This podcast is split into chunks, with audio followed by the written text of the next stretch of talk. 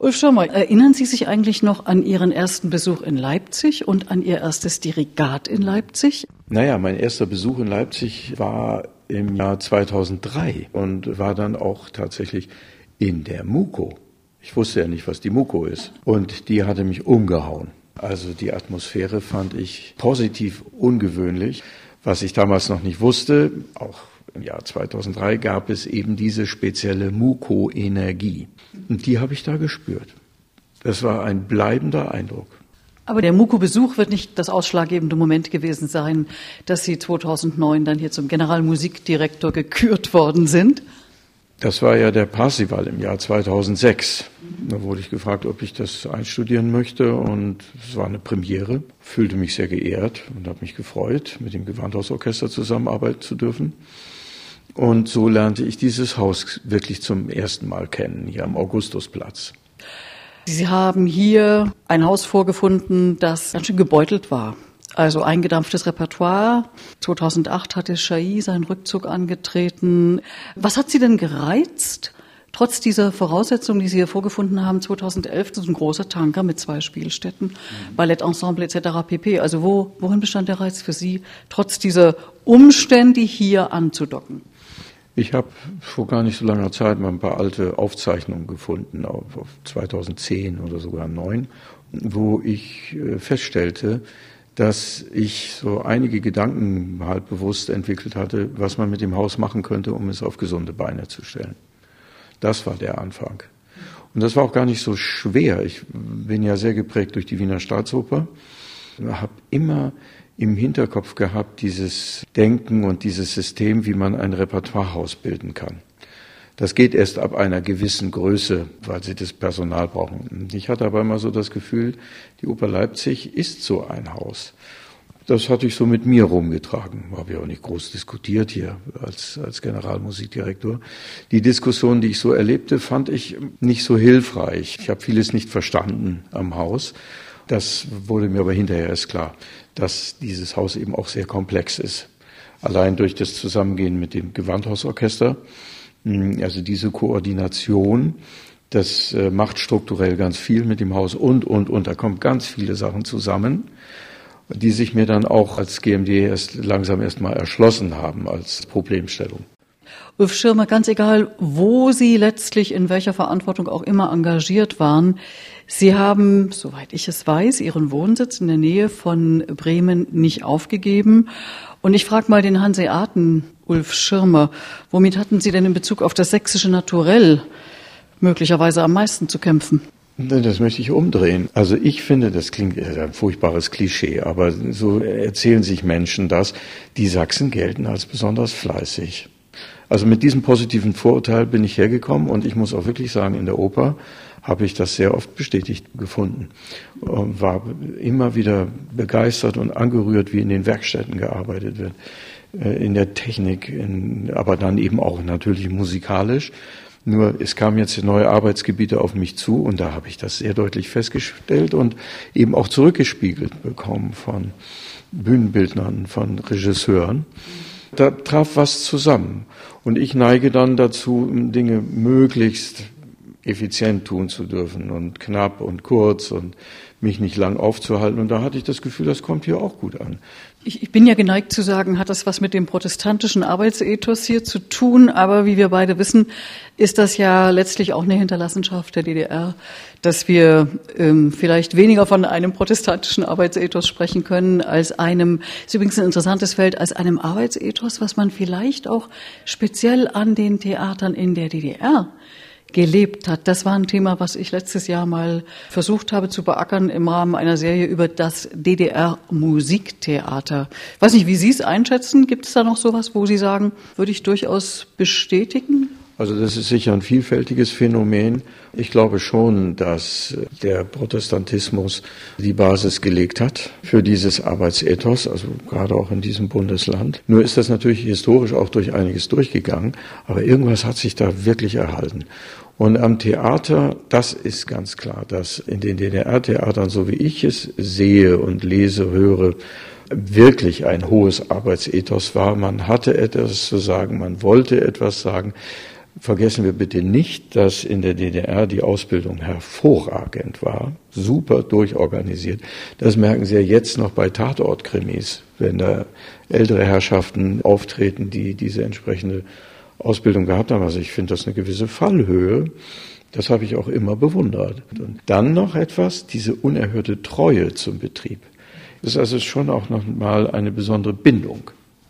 Gut, spricht für das Haus. Ohne das Radio, Ulf Schirmer, wären Sie vielleicht nie zum Dirigieren gekommen. Ich las, dass Sie als Junge, also vermutlich Ende der 60er, Anfang der 70er Jahre, eine Symphonie gehört haben und äh, da war für Sie klar, das ist es. Wie würden Sie denn heute Ihr Verhältnis zu den Medien beschreiben, die ja eine unglaubliche Macht inzwischen, finde ich, äh, bekommen haben? Ja, die Medien, was ist damit gemeint? Also da müssen Sie natürlich das Internet dazu rechnen, Smartphones, die dann auch mit Internet zu tun haben. Also das ist, hat sich ja vollkommen gewandelt. Damals gab es eben die Rundfunkstation, da habe ich dann tatsächlich Maler gehört und dachte, diese so, solche Musik hatte ich noch nie gehört und habe einfach gewusst, und habe den Eltern auch gesagt, damit will ich was zu tun haben. Und bin von da an in Bremen in Symphoniekonzerte gegangen als Schüler. War sehr aufregend, musste ich mit dem Bus fahren, über Land. Hm. Und ähm, die Medienlandschaft insgesamt hat sich natürlich gewaltig verändert, das wissen wir alle. Und insofern auch unser Kulturgeschäft, wenn wir es mal so nennen wollen. Aber ich sehe, Sie sind Smartphone-Nutzer. Natürlich, als Intendant ohne Smartphone wüsste ich nicht, wie das gehen soll.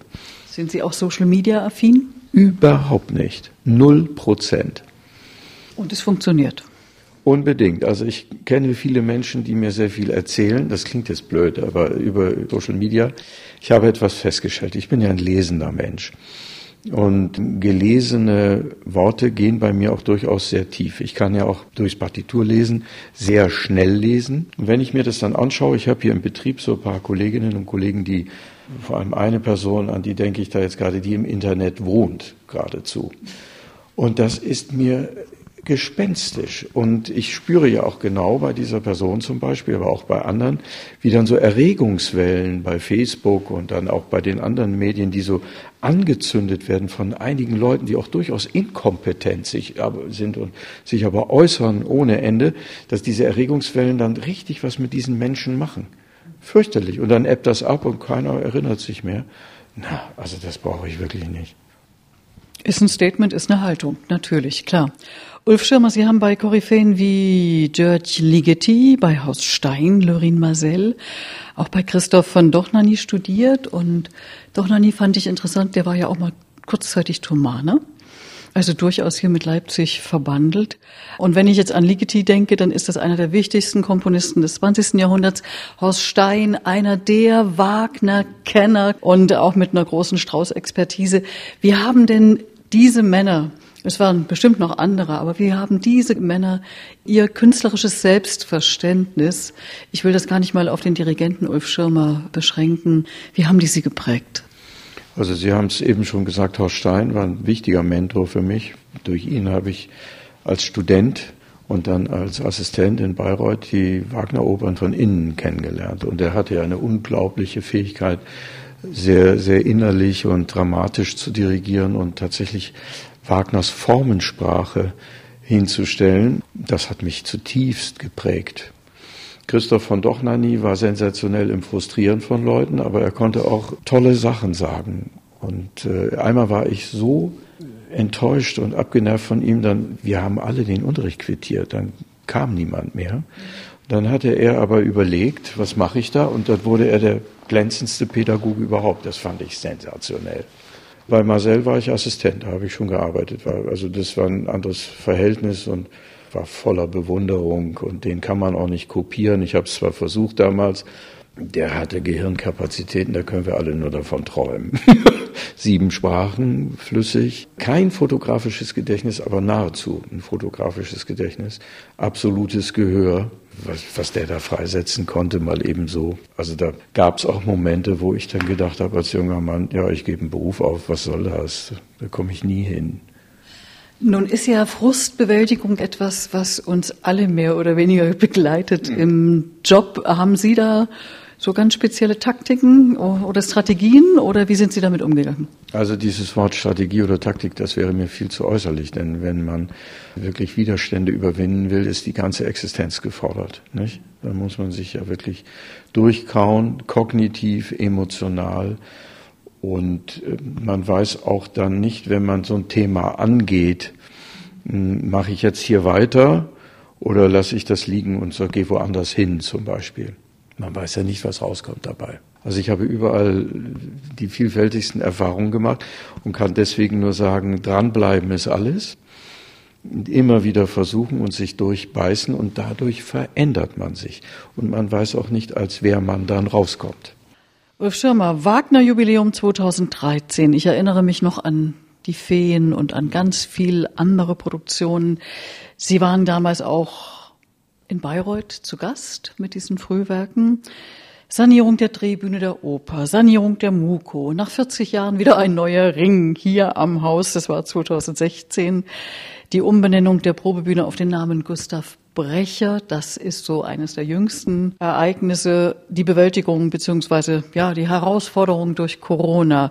Worauf sind Sie eigentlich am meisten stolz beziehungsweise was hat Sie am meisten Kraft und Nerven gekostet? Das möchte ich mal so beantworten. Ich habe überall was lernen dürfen und das ist für mich erstmal das Wichtigste. Und nicht rumjammern, das war das Anstrengendste.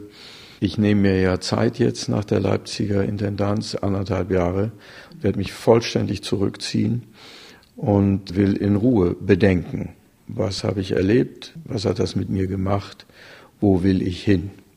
Ja, deswegen kann ich jetzt so nicht Auskunft geben. Aber eines, wenn man das mal strukturiert ein bisschen, ist ja völlig klar, dass am Anfang, also sagen wir 2013, Wagner in Bayreuth, das ein Anfang gewesen ist, ein mächtiger Antritt, aus dem heraus dann vieles gewachsen ist, was wir damals noch gar nicht wussten. Corona, die Corona-Zeit ist bis jetzt so lang, über zwei Jahre, also wirklich mit Lockdowns und Öffnen und dann wieder dies und jenes und Spielplanänderungen ohne Ende, dass das ein eigener Schaffens- und Lebensabschnitt für alle gewesen ist, wo sehr viele, die Verantwortung tragen, ja tatsächlich einen zweiten Beruf dazu lernen mussten, nämlich Spezialist in dieser und Spezialistin sein in dieser Situation, das Richtige zu tun. Und da waren viele Menschen hier im, im Leitungsteam, die sich umgestellt haben, die sich ja da gebildet haben. Mit diesen Begriffen müssen sie ja erstmal umgehen können, die Studien lesen und sich ausgetauscht haben mit anderen Theatern. Wir waren immer mit dem Rathaus in Kontakt. Das war äh, wichtig mit anderen Häusern hier, dass ich sagen muss, das war ein eigener Lebensabschnitt der sicher sehr viel mit uns gemacht hat und man wird in einigen Jahren dann erst sehen können, was eigentlich. Und ich habe vom ersten Tag an nicht geglaubt, dass es so werden wird wie früher. Also ich bin wirklich ganz ins Offene gegangen, habe gesagt, so, ich habe meinen Leuten hier gesagt, das war's, jetzt müssen wir es umstellen und gucken, was kommt.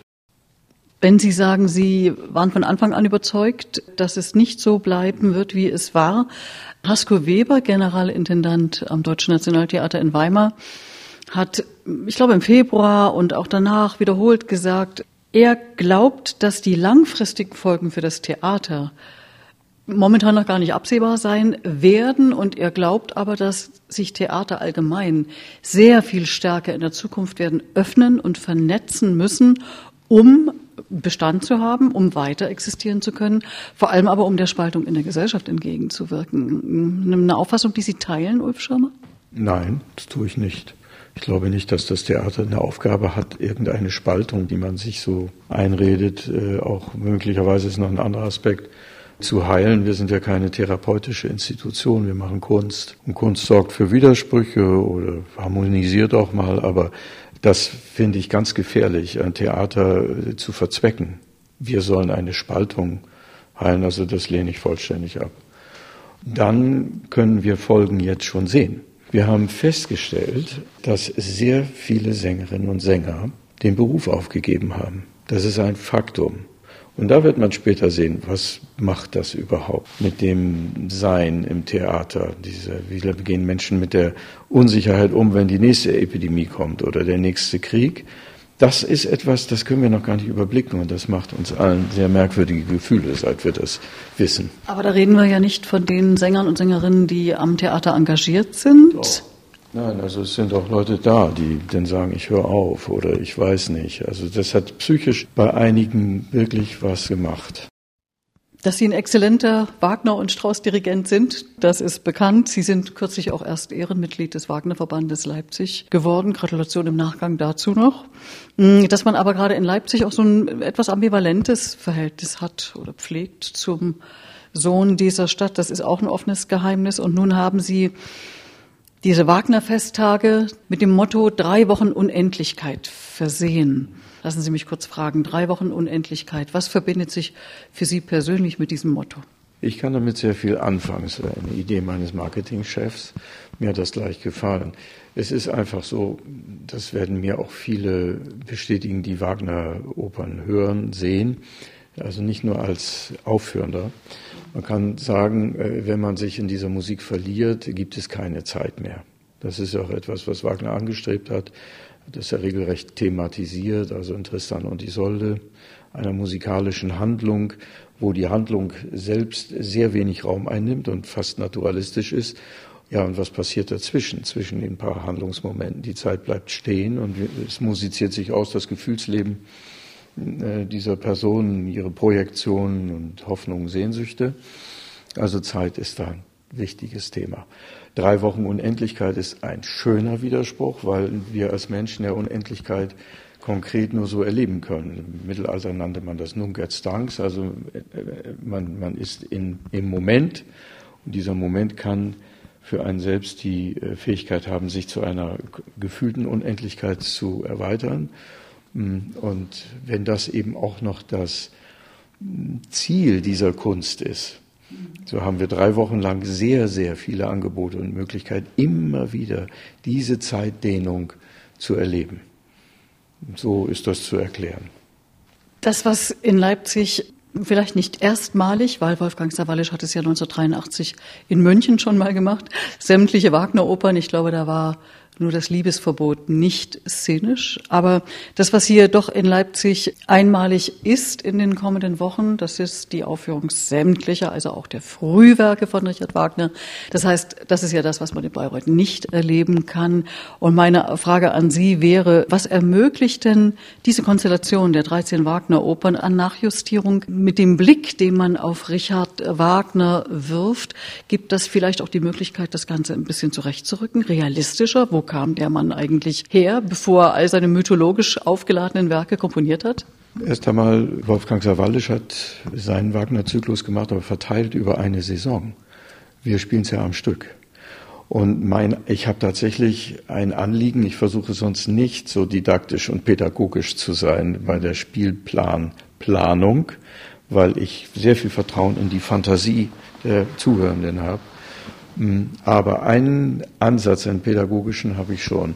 Wir haben uns ja bemüht, die Werke auch in der Reihenfolge der Entstehung zu spielen. Das heißt, jemand, der, und es sind ja nicht zu wenig, alle Opern gebucht haben, sind in der Lage, den kompositorischen Weg von Wagner hörend und fühlend, mitempfindend mitgehen zu können. Das ist, glaube ich, etwas, was Wagner eben partout nicht wollte. Er scheint ja so eine Selbstinszenierung gepflegt zu haben, als sei er als Genie vom Himmel gefallen, Autodidakt und er tritt auf und ist gleich voll da. Und gerade durch die Frühwerke merkt man, was für eine äh, Potentialität der hatte, künstlerisch und wie er sich aber auch eben entwickelt hat, durchs Abschreiben auch von Vorbildern. Sehr interessant. Hm, das war meine Absicht dabei. Das heißt im positiven Sinne eine Entmythologisierung äh, seiner Person herbeiführen zu können.